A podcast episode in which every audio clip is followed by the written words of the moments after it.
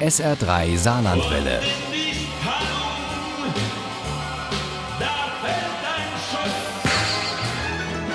Der Krimi-Tipp.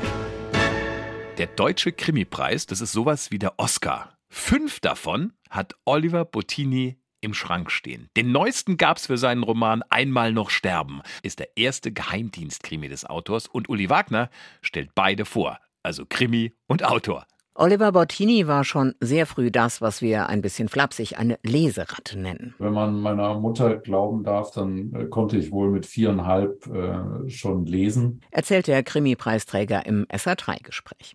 Einen Namen als Autor hat er sich vor allem mit seinen Krimis um Luise Boni, der Kommissarin aus Freiburg, gemacht. In Einmal noch sterben geht es um den Irakkrieg, um den Irakkrieg von 2003.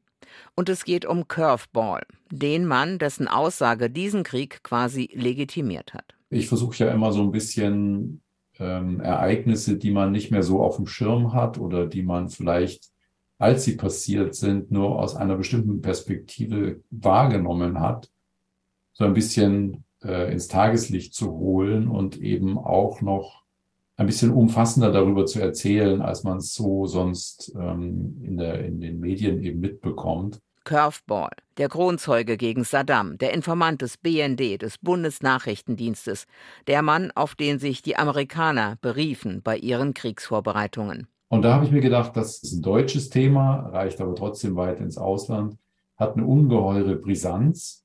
Also das war einfach ein tolles Thema, fand ich. Doch dann hat Claude Bittard, ein französischer Agent in Bagdad, Kontakt zu Aber, einer Oppositionellen, die ihm brisantes Material ankündigt. Die Quelle der Amerikaner lügt, wispert Aber dicht neben ihm. Der Ingenieur? flüstert Claude. Wir haben mit seinem ehemaligen Boss gesprochen, mit anderen, die ihn kennen. Er ist ein Lügner. Es gibt keine mobilen Labors, keine Massenvernichtungswaffen. Ja, der Ingenieur, er heißt Rafid Ahmed Alwan.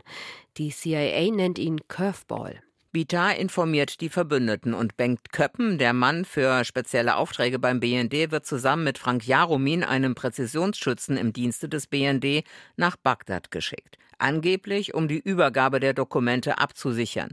Jaromin hat schon viele Menschen auf dem Gewissen, immer im Auftrag einer vermeintlich guten Sache.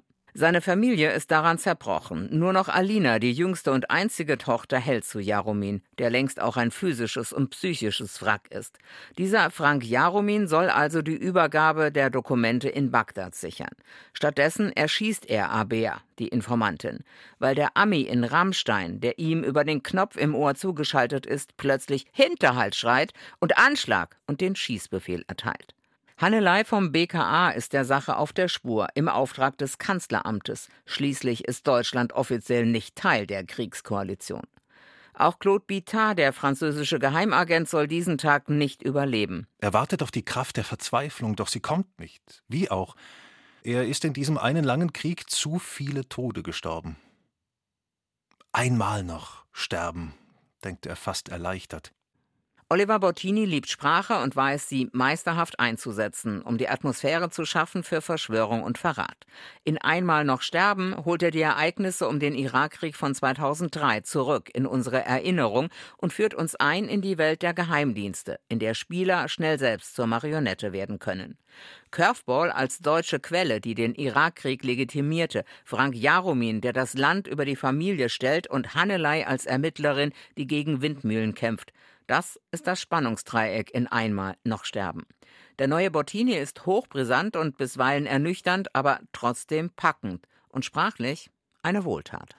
Einmal noch sterben von Oliver Bottini ist bei Dumont erschienen und kostet als Hardcover 25 Euro, als Taschenbuch 14 und das E-Book gibt es für 19,99 Euro. Ohne Krimi geht die Mimi nie ins Bett.